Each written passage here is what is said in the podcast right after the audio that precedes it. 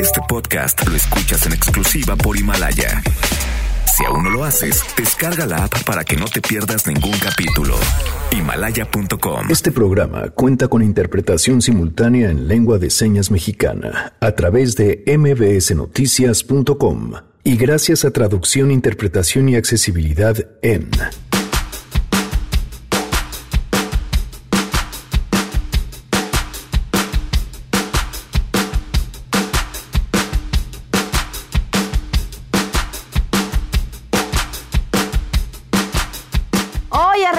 con la primera parte de este serial que pretende fotografiar el problema de la corrupción en nuestro país, pero la que viene desde el pueblo, el pueblo bueno, sabio y gandaya. Yo solamente una vez he ocupado a esa persona y bueno, quedó sin mí la otra, la otra persona, pero entró un buen trabajo, entró a la cámara.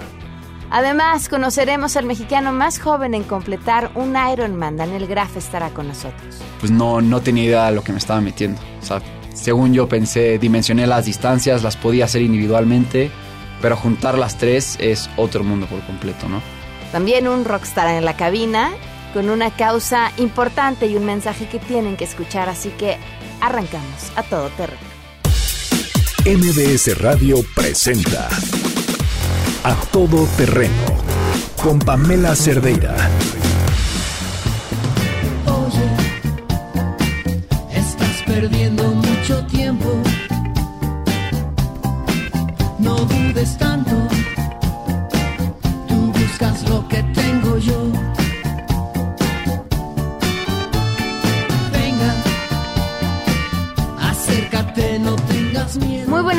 Gracias por acompañarnos en este miércoles 6 de noviembre de 2019. Soy Pamela Cerdeira y la invitación a que se queden aquí hasta la una de la tarde, el teléfono en cabina 5166-1025.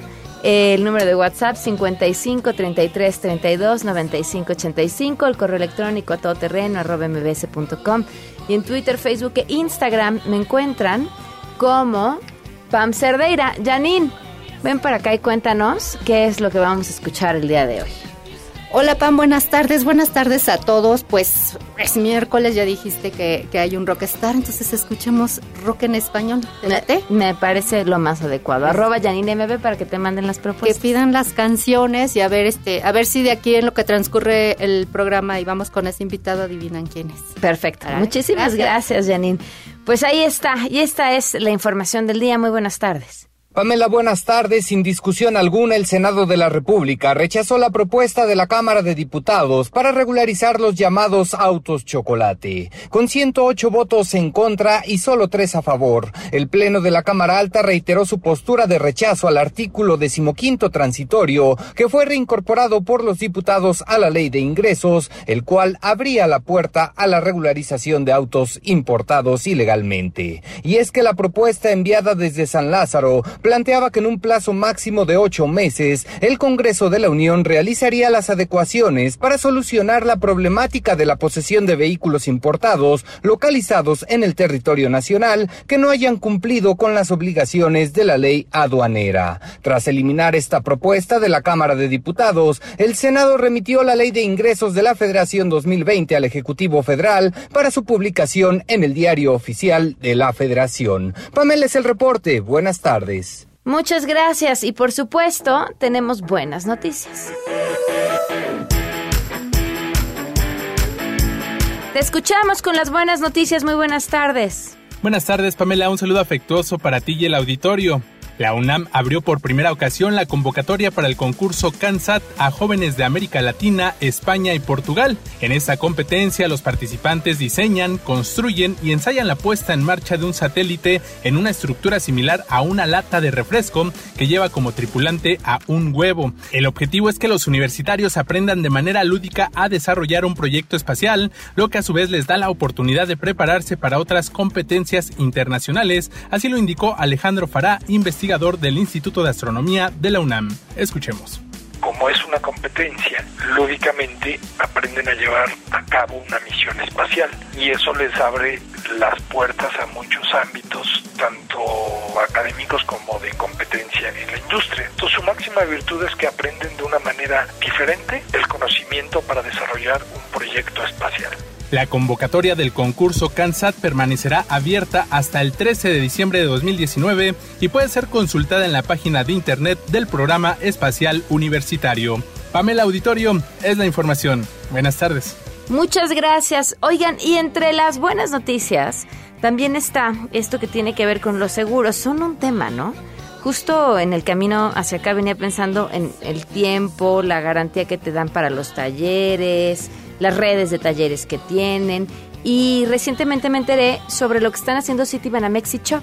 Esto no va a pasar los problemas que comúnmente tienen con los seguros. Aquí no hay, porque esta alianza brinda una gama de seguros diseñados exclusivamente para ustedes, como Autoprotegidos CBNX, con el cual pueden contar con una amplia red de talleres certificados, rápida atención al momento del siniestro y garantía de un año en la reparación de su auto. ¿Escucharon bien? Un año de garantía. Pueden contratar autoprotegidos CBNX muy sencillo. Acuden a su sucursal Citibanamex preferida o marcan al 5550 623249 y ahí los asesores les atenderán. Protéjanse, no dejen pasar la oportunidad ya que podrán acceder a promociones especiales que Citibanamex y Chop tiene para ustedes. Si además de asegurar su coche pensaban en asegurar su casa o su negocio, pueden acudir a la sucursal Citibanamex o marcar el 5550 623249 y ahí pueden conocer toda la gama de seguros diseñados con la experiencia de Citibanamex y el liderazgo de seguros de Chop. Términos, condiciones, requisitos de contratación, todo en citibanamex.com, diagonal seguros, y ahí pueden ver este producto ofrecido por Citibanamex y operado por Chop, solo para las personas que residen en México. 5550 623249 Siéntanse verdaderamente seguros con Citibanamex y Chop. Vamos a una pausa y volvemos.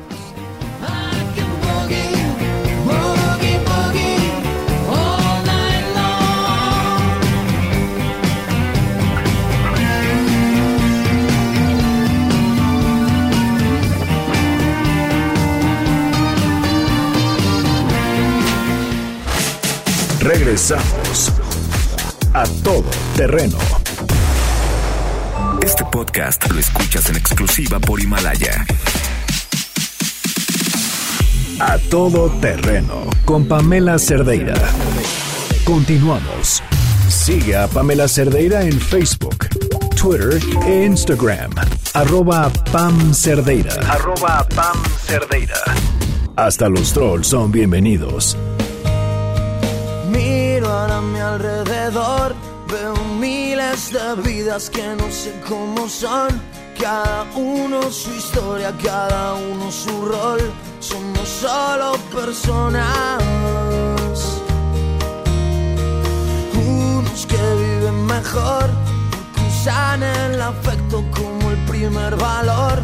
Otros que andan a golpes con su corazón y no cuidan su vida.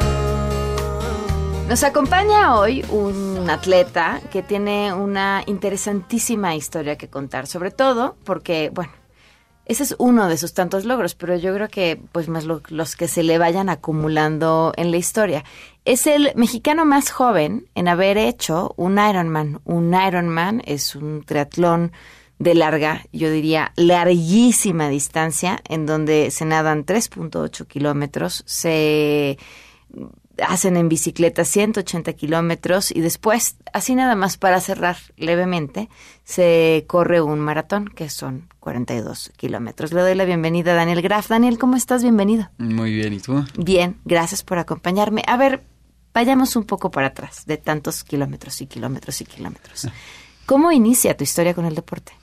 Pues todo inicia con mis papás. Este, ellos son maratonistas y pues desde chiquito yo crecí viéndolos y me llevaban a carreras y pues ahora sí que me lo fueron enseñando poco a poco, ¿no? Fue como muy natural la introducción y pues siempre me llamó la atención el deporte. ¿Qué fue lo primero que hiciste? Corriendo, Ok. carreras esas de 5 kilómetros, 10 kilómetros, desde chiquito haber tenido 7 años en la primera que hice y al principio pues sí, las levantadas temprano y eso no me gustaban, pero pues poco a poco le fui agarrando el gusto y de ahí pues se pasó a, hacer bici, a nadar y al, al triatlón. A ver, ¿en qué momento sucedió lo del gusto? Porque suena muy natural cuando alguien dice, bueno, pues crecí a mis papás viendo hacerlo y, y lo hice. Yo llevé a mi hijo a hacer un triatlón y me dijo, es la última vez en mi vida que me traes a hacer una cosa de estas. Este, entonces no, no, no siempre es tan sencillo, no siempre nos sale así a los papás. Claro, este, yo creo que, o sea, sí hay que en- enseñarlo, pero pues puede ser que a la persona no le guste, ¿no? Es, es algo que traes dentro, yo creo. Ok. Entonces, o sea, la ¿A qué introducción... edad corriste tu primer maratón? Mi primer maratón, este, a los 18. Ok. ¿Y cómo das ese paso de correr a decir, ahora quiero hacer triatlón? Pues fue como un cambio muy natural. Ya corría, ya hacía la bici y nadaba. Y mi papá fue el que me dijo, este, oye, pues está este evento, fue Valle de Bravo el primero. ¿Te interesa ir así? Pues yo dije, va. Y me enganché luego, luego el primer día. O sea, esta, esto de combinar tres disciplinas se me hace muy, muy padre. Me contaba fuera del aire que por un error se convirtió también en, yo creo que pues entonces en la persona más joven en hacer, no solamente mexicano, en hacer un medio Ironman, que es, bueno, pues la mitad de distancia de lo que les acabo de contar. Sí, exacto. ¿Cómo Es- sucedió? Este error es muy, es muy curioso. Pues ahora sí que un error en el sistema de plano. Eh, yo mm, pues tenía la inquietud de, de hacer esto porque me gustan mucho las largas distancias desde chiquito. Y pues dije, este, creo que ya estoy listo para hacer un medio Iron. Y mandé una solicitud de correo a la organización diciendo, no, pues tengo 14 años, tantos meses, este, lo puedo hacer. Y me dijeron que sí, que no había ningún problema. Y en la plataforma pues, te piden edad y todo, y metí mi edad tal cual y no hubo ningún problema. Y semanas antes del evento me llega un correo de, de parte de la organización diciendo que tuvieron un error en la plataforma y que, y que yo no podía competir porque no tenía el mínimo de edad, que pues, es 18 años. Y pues yo me agarré de todos los correos que tenía, ¿no? Explicando mi situación y que ellos me dijeron que sí. Y pues lo que me dijeron fue, ¿sabes qué? Vente para Nueva Orleans. El director de la carrera quiere conocerte, quiere platicar contigo para ver cómo estás físicamente y se toma la decisión si compites o no. Uno de los temas en el deporte de alto rendimiento, porque cuando ya te preparas para hacer un medio Ironman, ya es un tema de alto rendimiento, Sí. más que la preparación física, que es relevante, es el tema de la preparación mental. ¿Qué, ¿Qué pasa y cómo te transforma y qué sucede para alguien que empezó a hacerlo desde los 14 años en una competencia en la que estás, pues no sé cuánto tiempo tardaste en hacer el medio Ironman? Mi primer No quiero, medio- yo no quiero adivinar porque voy a quedar en ridículo con las cifras que yo voy a sugerir. No, mi, mi primer medio, este, ese sí fue para acabarlo, hice siete horas. Ok. Y, y sí, fue más, más un reto mental que, que físico, ¿no? Sí estaba muy joven para hacerlo y la verdad es que pues no, no tenía idea de lo que me estaba metiendo. O sea, según yo pensé, dimensioné las distancias, las podía hacer individualmente, pero juntar las tres es otro mundo por completo, ¿no? Y pues yo creo que sí hay que prepararse muy bien físicamente, pero durante el día de la competencia es un día tan largo, ya sea un medio iron o un iron completo, o inclusive un triatlón normal, vas a pasar crisis, porque somos humanos y porque siempre pasas crisis. Y depende cómo afrontas esas crisis, cómo las solucionas y cómo dices, a ver, ahorita me siento mal, pero esto se va a acabar, ¿no? Puede ser que en unos 5 o 10 minutos o unos kilómetros ya me sienta mejor. Entonces el chiste de aguantar ahí ese sufrimiento y ver qué es lo que necesitas, necesitas hidratarte, comer algo y si puedes solucionar tu crisis, tu día va a mejorar muchísimo. ¿Cuántos años tienes, Daniel? 25.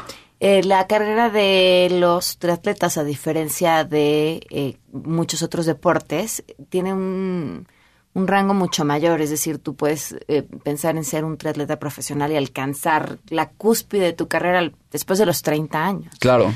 Eh, ¿A qué le tiras? Pues mi tirada, a mí me gusta de todo. Ese es, ese es a lo mejor mi, mi problema o mi debilidad, ¿no? Este, soy fanático del triatlón, me gusta y me va bien en las largas distancias, pero pues como dices, tengo este problema ahorita de que estoy muy joven para las distancias largas, ¿no? Eh, los profesionales y la edad dorada para estas distancias es 35, 40 años, donde pues se rompen todos los récords y, y los que ganan, ¿no? Pero pues también me gusta mucho el ciclismo de fondo y la montaña. Entonces trato de combinar estas disciplinas en, en una sola y pues hacer, hacer de todo, ¿no? Pero mi tirada es, es vivir del deporte, sobre todo de los eventos de fondo y ultrafondo. Representar a México en el tema deportivo, por pensando en Olimpiadas o algo así, ¿está dentro de tu mm, idea o no? En Juegos Olímpicos, pues tristemente a lo que yo me dedico, lo que me gusta, no hay. El... Por las distancias. Exacto. Ok. Eh, triatlón sí hay, pero es la distancia olímpica nada más. Y esa no te gusta, supongo. Sí, sí me, sí me gusta, pero no es mi, mi perfil. Ok. Yo soy más de eventos de larga duración que hay eventos explosivos, ¿no? Como es la distancia olímpica. ¿Te dedicas 100% al deporte, Daniel? Sí. ¿Por qué es importante? Eh, porque tu historia puede inspirar o cambiar la vida de otras personas. Porque alguien que se dedica a hacer tantas horas de ejercicio, ¿cuántas horas entrenas a la semana? A la semana, pues un acumulado de 15 horas. Ok. ¿Por qué es importante? Pues yo creo que, digo, los temas de salud es obvio, ¿no? Y lo primero que viene a la cabeza.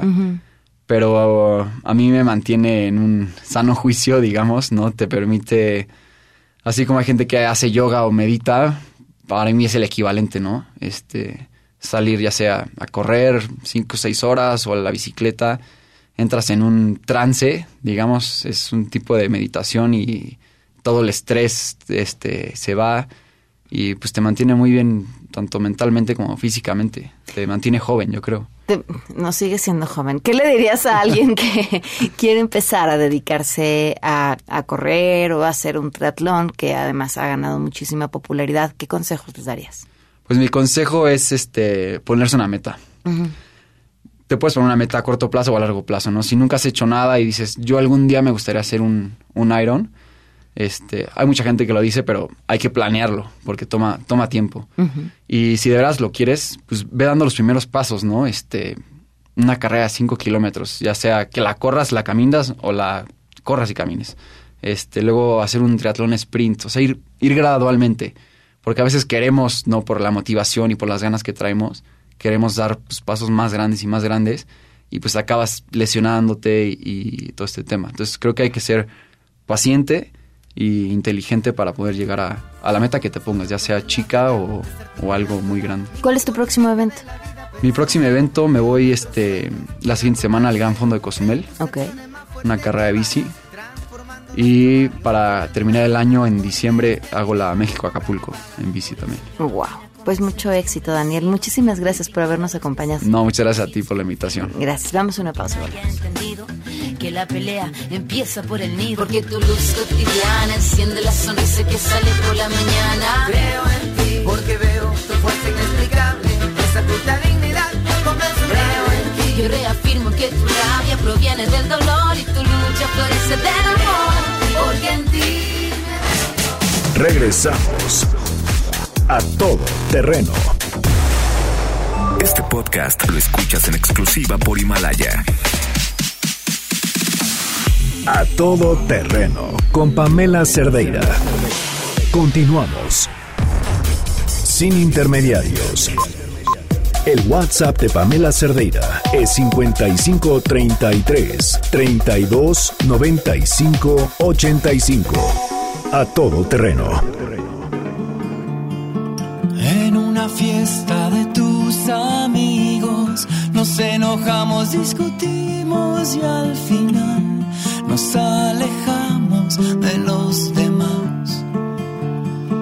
Era noviembre y hacía frío. Después del suelo no recuerdo mucho más. Dicen que fuiste al hospital.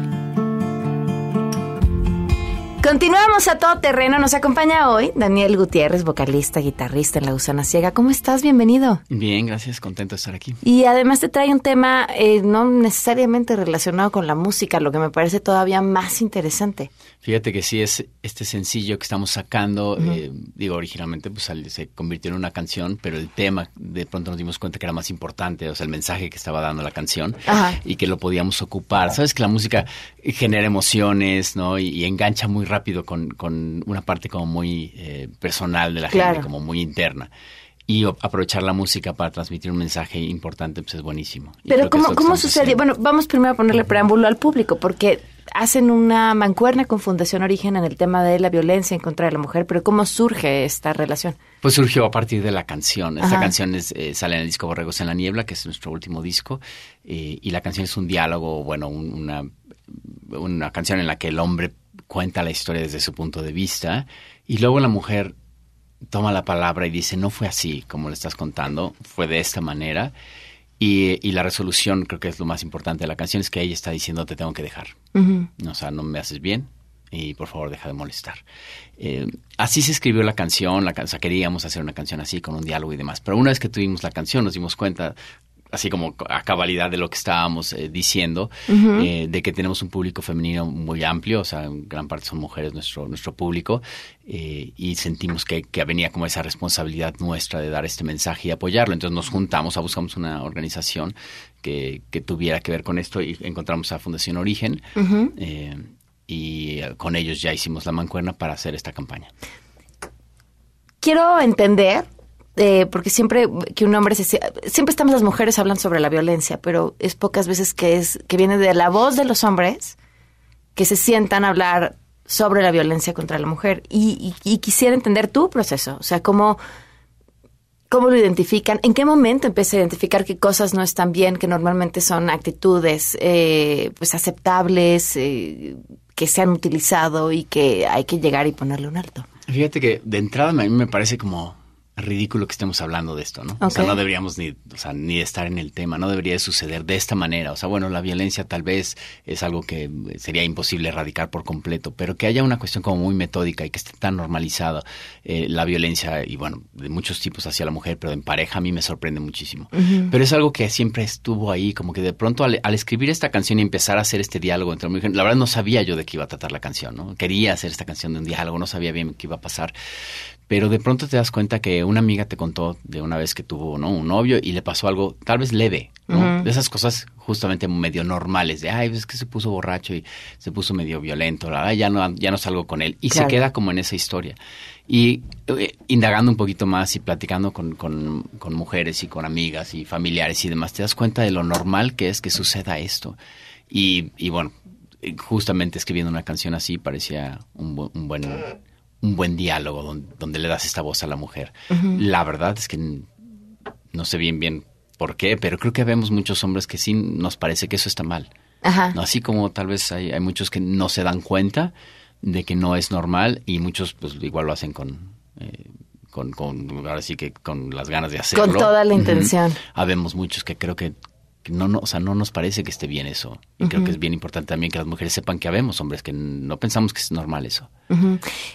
Es que resulta, ah, o sea, ¿qué pasa entre esos hombres que no están de acuerdo y que se dan cuenta que está mal en su diálogo o en su comportamiento con otros hombres cuando ven que sucede? Yo aquí ya, o sea, tú quieres ser vocero, yo quiero Sí, que vayas ¿no? y les digas a todos que está mal. Exacto, y, y, bueno, estamos di- diciendo eso. Es curioso, pero no se platica mucho. ¿eh? No creas que dentro de las conversaciones de hombres todo el tiempo estamos hablando, oye, este, te pasaste con tu, con tu chava, ¿no? O el otro día me pasé con mi chava porque se me pasaron las copas. Nadie lo dice así, pero sabemos que está ahí. Eh, yo no sé si es una especie como de código ahí raro de comunicación donde yo estoy hablando con, con otros hombres y estoy suponiendo que ninguno hace eso. Ajá. ¿sabes? Eh, y de, de repente te enteras a través de la, de la voz de la mujer que sí, que hay alguien por ahí que se le pasó y entonces empiezas a ver como ciertos eh, patrones en su comportamiento y dices, no, pues bueno, sí te estás pasando. Yo creo que también en, una, en, una, en la conferencia de prensa nos preguntaba, pero es que, es que tiene que ver con de dónde viene este, este problema, ¿no? Si es la educación del hombre y la educación es a partir de la mujer es quien educa al hombre, en fin, hay como una serie de cosas que podemos i- indagar y, y estudiar muchísimo. Nosotros estamos más bien pensando en, está mal, ¿qué hacemos a partir de hoy?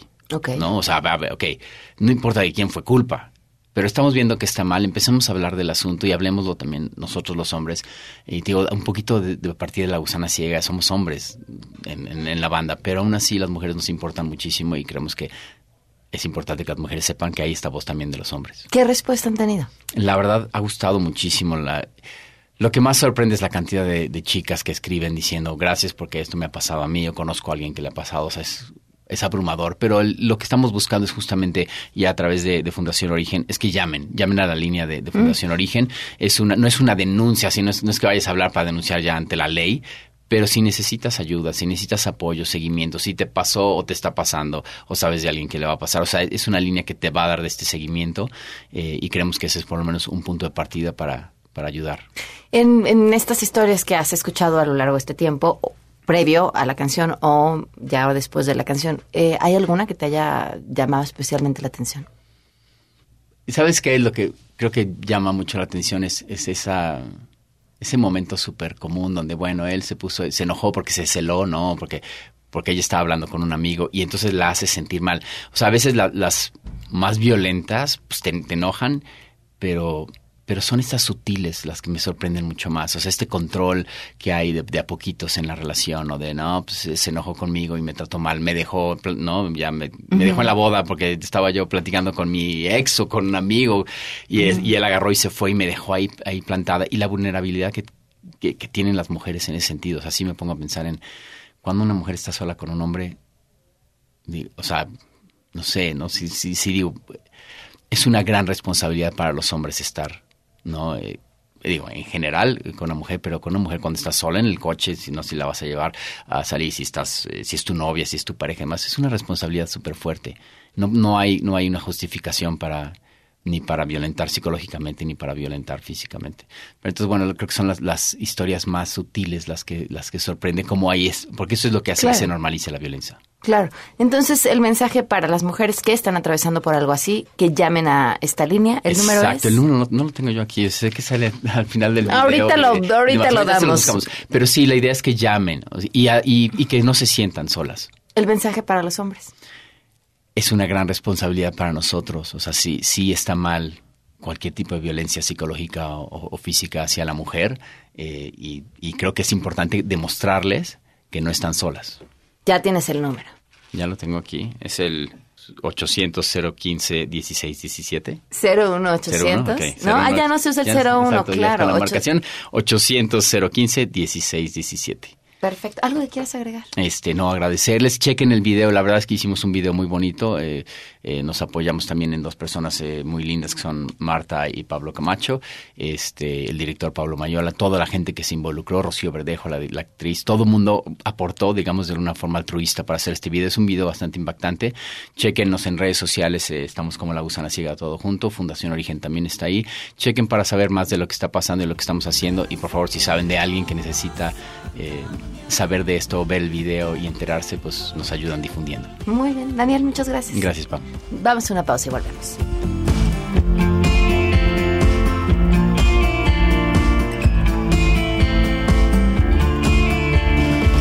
Era una fiesta de tus amigos, era diciembre y tú bebiste mucho más de lo que puedes controlar. Quiero que tomes Regresamos a todo terreno. Este podcast lo escuchas en exclusiva por Himalaya. A todo terreno con Pamela Cerdeira. Continuamos.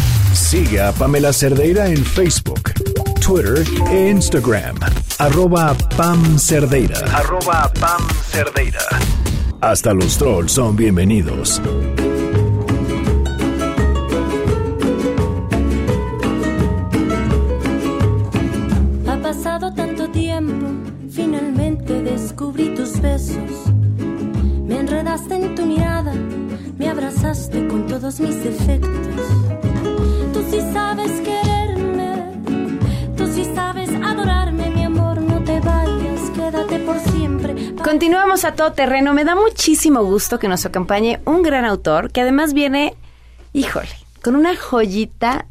bajo el brazo. Bueno, siempre lo hace, pero este en especial. Le doy la bienvenida a Pedro J. Fernández. ¿Cómo estás? Muy bien, ¿y tú? Bien, de verdad muy contenta de que nos acompañes. Muchas gracias por la invitación. Hay un gran tema sobre mm, las mujeres y la historia. Así es. Porque la historia la han escrito los hombres y porque hemos sido prácticamente borradas de ella, al menos desde, desde la historia oficial. Y tú has hecho un esfuerzo formidable para traernos este título que se llama Había una vez mexicanas que hicieron historia. Así que lo primero que tengo que hacer antes de entrevistarte es darte las gracias. No, pues ¿Qué representó? Bueno, cuéntame cómo, cómo surge la idea de hacerlo y el reto que esto implicó. Eh, pues la idea surge un poco cuando estaba escribiendo mi novela de Porfirio Díaz, mi novela de Iturbide y últimamente la novela de Zapata, Morir de pie, que está en librerías.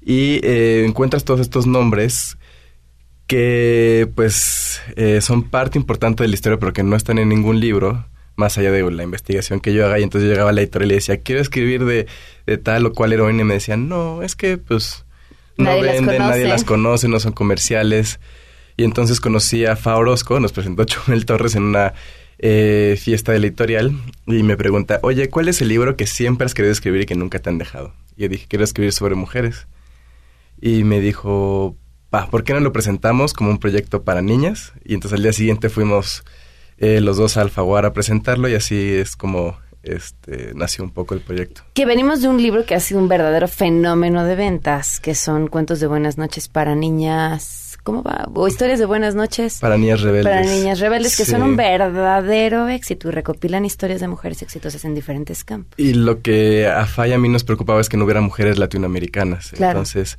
eh, justamente queremos rescatar eh, pues mujeres mexicanas que sí, pues abarcamos 500 años de historia. Entonces, ¿Cuál fue el reto montón. para encontrar la información de estas mujeres y ser lo más eh, justo con ellas?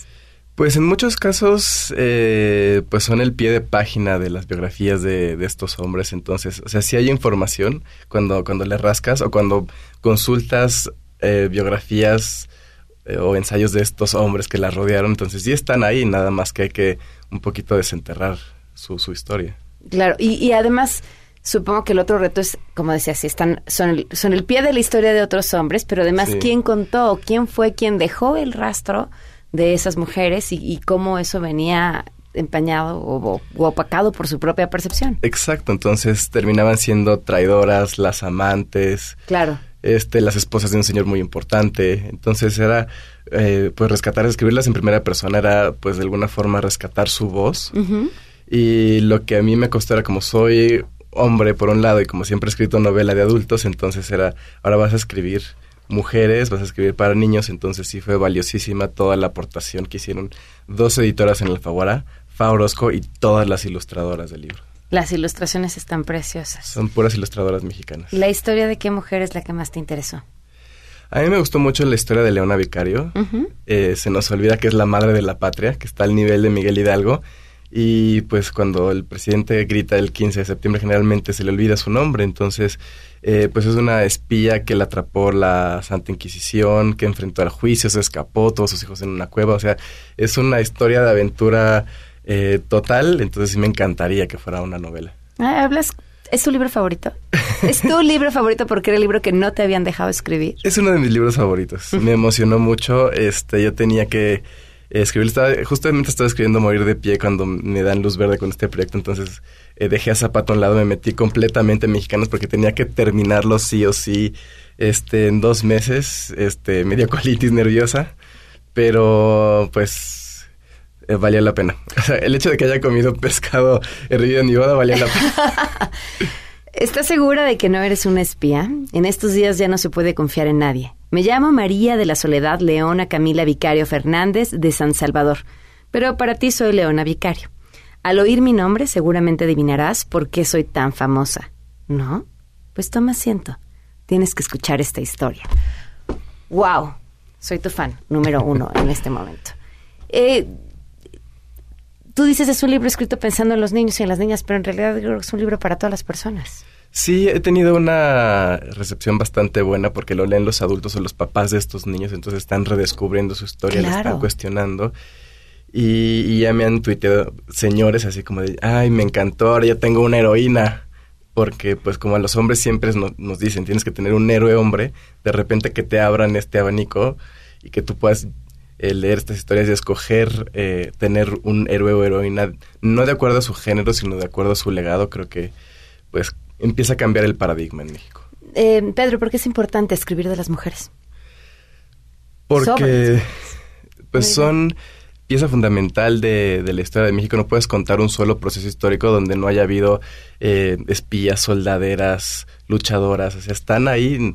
Entonces eh, es justo que se les reconozca, es justo que veamos su legado Y si ahorita en estos tiempos estamos atacando el machismo, estamos eh, en este bueno, en mi caso, ser aliado del feminismo, entonces tenemos que abrir estas historias, tenemos que contar y tenemos que entender que es una lucha que tiene pues 500 años. Pedro, eres grande. Muchísimas felicidades. Gracias. Busquen este libro de Pedro, no, no se van a arrepentir. Había una vez mexicanas que hicieron historia de Pedro J. Fernández en Editorial Alfaguara. Muchas felicidades. Gracias. Damos una pausa y continuamos.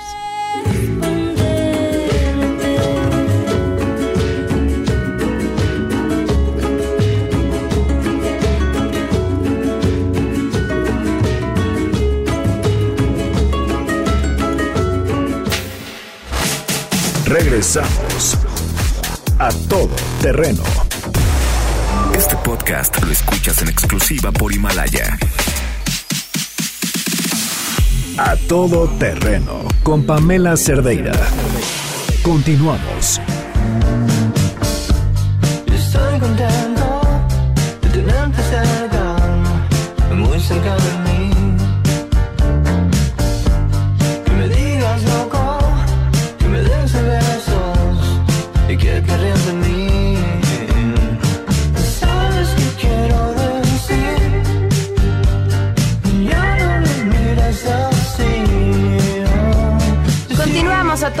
terreno. Fíjense que uno de los, bueno, yo creo que él, el tema en, en la política, no solamente en este año y no solamente por el presidente que tenemos al frente, sino pues evidentemente se explica con la administración que teníamos también, es el tema de la corrupción. Yo creo que después de la seguridad y, y de la mano además con ella, uno de los que más lastima al país.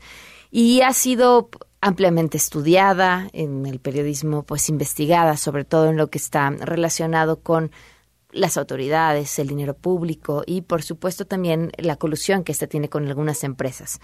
Pero cuando hablamos de esta figura, que es la favorita del presidente, la del pueblo, y le ponemos atributos como el pueblo bueno y sabio, tenemos que hablar también del otro pueblo, del que somos todos o hemos sido por alguna razón, el pueblo bueno, sabio y, por supuesto, Gandaya, de esa corrupción de la que también nosotros somos parte y de la que también somos responsables.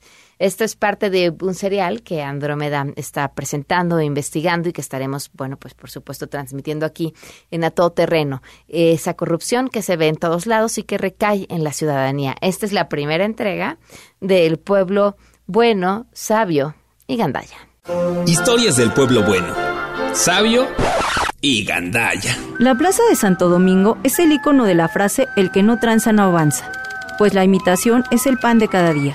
Ubicada a tres calles del Zócalo en el centro de la Ciudad de México, es el lugar que durante el siglo XIX se ubicaban los escribanos, encargados de redactar cartas o documentos legales, a quienes conformaban el índice de analfabetismo de la época.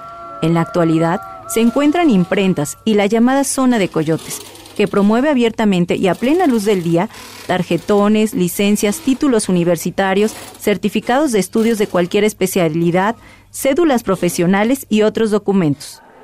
Rubén se ubica en la explanada de la Plaza de Santo Domingo, donde desde las 11 de la mañana de lunes a sábado ofrece sus servicios a quien se le acerque, sin el más mínimo temor.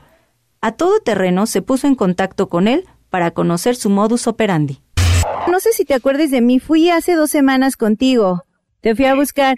Y mira, lo que pasa es que ya me decidí, nada más, ya ves que me comentaste de dos opciones. La primera que solo era, me mostraste el título y la cédula y me dijiste que me la dejabas en 4500, ¿te acuerdas? El título te dejan en 4500, ya con todo dice lo del 6500, he dicho. ¿Cuán- Tu amiga, ¿no? Sí, ¿Comunicaciones? sí, exacto, justo, justo, eh, de la UNAM. Sí, sí, sí. A ver, ¿me puedes repetir entonces cuánto? Porque me acuerdo que me dijiste que me la dejabas en 4500 las dos, pero a ver, ¿cómo es entonces? En el título con la cédula te lo dejaban en 6500, se había comentado. Pero bueno, finalmente nos acomodamos. Vemos esas cosas. Ok, ¿qué documentos te tengo que llevar para ir al rato? ¿El de, del título? Ajá, título y cédula. No, nada más tu fotografía, nombre completo. Ajá, Nombre tu nombre completo. Sí. Mira, no sé si... ¿Para cuándo lo quieres hacer? ¿Lo quieres para hoy? No, para el viernes. Para el viernes. Igual no sé, puedes mandarme los datos por WhatsApp. Ajá. Sí, igual este, si tienes oportunidad que me mandes mil pesos, con mil pesos yo compro piel y compro la mica de la cédula Ajá. y obviamente el holograma y yo lo, yo lo empiezo a hacer hoy mismo. yo lo empiezo a hacer hoy mismo y el viernes nada más irías a liquidarlo y lo, y lo recoges, no sé, pues, tú como gustes. Ah, me queda bien. Lo recojo ahí en la esquina donde te, te vi de Santo Domingo. Sí, ya sé que se ahí o igual nos podemos ver si quieres en algún Sambos o algo, tú me dices dónde. ¿Necesitas mi nombre? Nombre completo, tu generación, Ajá. nombre completo, tu generación, este, tu CURP, por favor, en una hoja blanca que me mandes tu firma como imagen, nada más. La carrera, obviamente, la carrera. ¿Y la foto es hasta cuándo? Este, la foto, no sé si tú tengas chance de sacarla por allá o quieres mandarme una que tú tengas ahorita, también me la mandas para que me la hagan el mismo título, tamaño título. Mira, acá el trámite es más, es más caro, pero me lo tienen luego, luego. Y ahí probablemente te tarden 24 horas en hacerse esas fotografías. Ah, ok. Entonces, ¿yo me tomo una foto cualquiera y tú la conviertes en título o cómo? Ya la convierto al título. Ya la convierto al título. No importa si traes solamente playera, ya me encargo yo de shopearla para que se le ponga traje. Ok, perfecto. A la fecha se han descubierto a algunos funcionarios que se han acreditado con títulos inexistentes. Tal es el caso de José Luis Esparza, exfuncionario de la PGR y del Instituto Nacional para las Personas Adultas, INAPAM, que se ostentaba con grado de maestro en administración por el Instituto Politécnico Nacional, pero él mismo era inexistente. Me habías comentado de la otra modalidad. Lo que pasa es que me da un poco a mí de incertidumbre y también estaba viendo un poco los, sobre todo sobre el dinero, ¿no? Pero sí, como que me estaba un poco animando sobre la otra opción que me diste, la opción de que esté registrado ante CEP y que yo no tenga ya ningún problema, pero ¿cómo queda el registro ante CEP? O sea, sí tienes tú esa posibilidad, aunque tarde, para que me lo hagas. Ya no queda registrado ante la CEP, pero realidad ante la CEP no, quedaría registrado en la Dirección General de Profesiones, en la DGP, ¿vale? que es donde queda registrado y obviamente en la UNAM. Tú me harías todo ese registro. Sí, bueno, yo, yo ya te, ya, yo te conectaría con la persona y obviamente esta persona este, ya te explica cómo está la situación y toda la cosa. Te comentaba, yo obviamente no es algo barato ahí, es una cuestión ya de cantidad. ¿Por qué? Porque pues, obviamente si utilizo lo que he llegado a utilizar, yo solamente una vez he, he ocupado a esta persona y bueno, quedó sin lío la otra, la otra persona, pero entró un buen trabajo, entró a la cámara. Entonces, cuestión burocracia, pues obviamente se combinó y ah, recuperó pronto. Pues. Oye, pero si me apoyas con este trámite, digo, me convendría más, no, yo me podría esperar ese mes, pero si me apoyas con ese trámite, ¿cuánto es el costo? ¿Y qué cubre? Dos, 250 mil te sale y te registra tu título, afojas y tu cédula. ¿Y te tendré que llevar a ti ahí a donde te encontré el dinero? No, no, no, no, no, no. De hecho, ya está todo lo haces con él y es el 50% y el 50% en cuanto te entregue para que, obviamente, tú ya mediante el tecleo de la computadora ya se den cuenta que estés, obviamente, en la dirección general, ya estás registrada en profesión. O sea, ya el trato ya no es contigo. No, ya no sería conmigo. Ya no sería conmigo. Yo ya te dedico a la persona y ya, ya, ya lo tratarías con él. Ahora, el primero, el que yo te comentaba, bueno, finalmente, pues para trabajo y eso te va a funcionar. Eso te funciona. Y este, el del trámite de los 250 mil, ¿cuánto tarda? Un mes. Un mes se tarda aproximadamente. Entre un mes, un mes, diez días. A lo mucho, pero no se tarda un mes. Ok, y tú ya nada más me, me apoyarías con decirme con quién tengo que ir.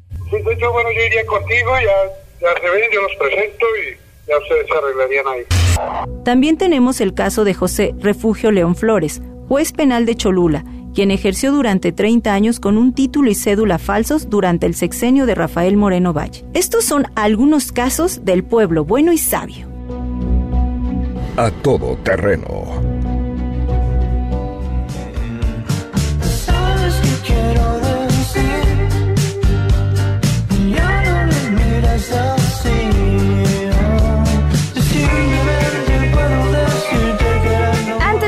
Les recuerdo que si se han perdido alguna de las transmisiones de este programa o quieren volver a escuchar algo, lo único que tienen que hacer es bajar la aplicación de Himalaya. Está increíble, tiene podcasts de todo el mundo, acaba de llegar a México y tiene todos nuestros episodios en exclusiva. O pueden meterse a su página himalaya.com y ahí escucharnos o descargar todo lo que quieran escuchar del 102.5. Nos vamos, nos escuchamos mañana jueves en A Todo Terreno. Soy Pamela Cerdeira. Que tengan un excelente miércoles. Adiós. Del amor tal vez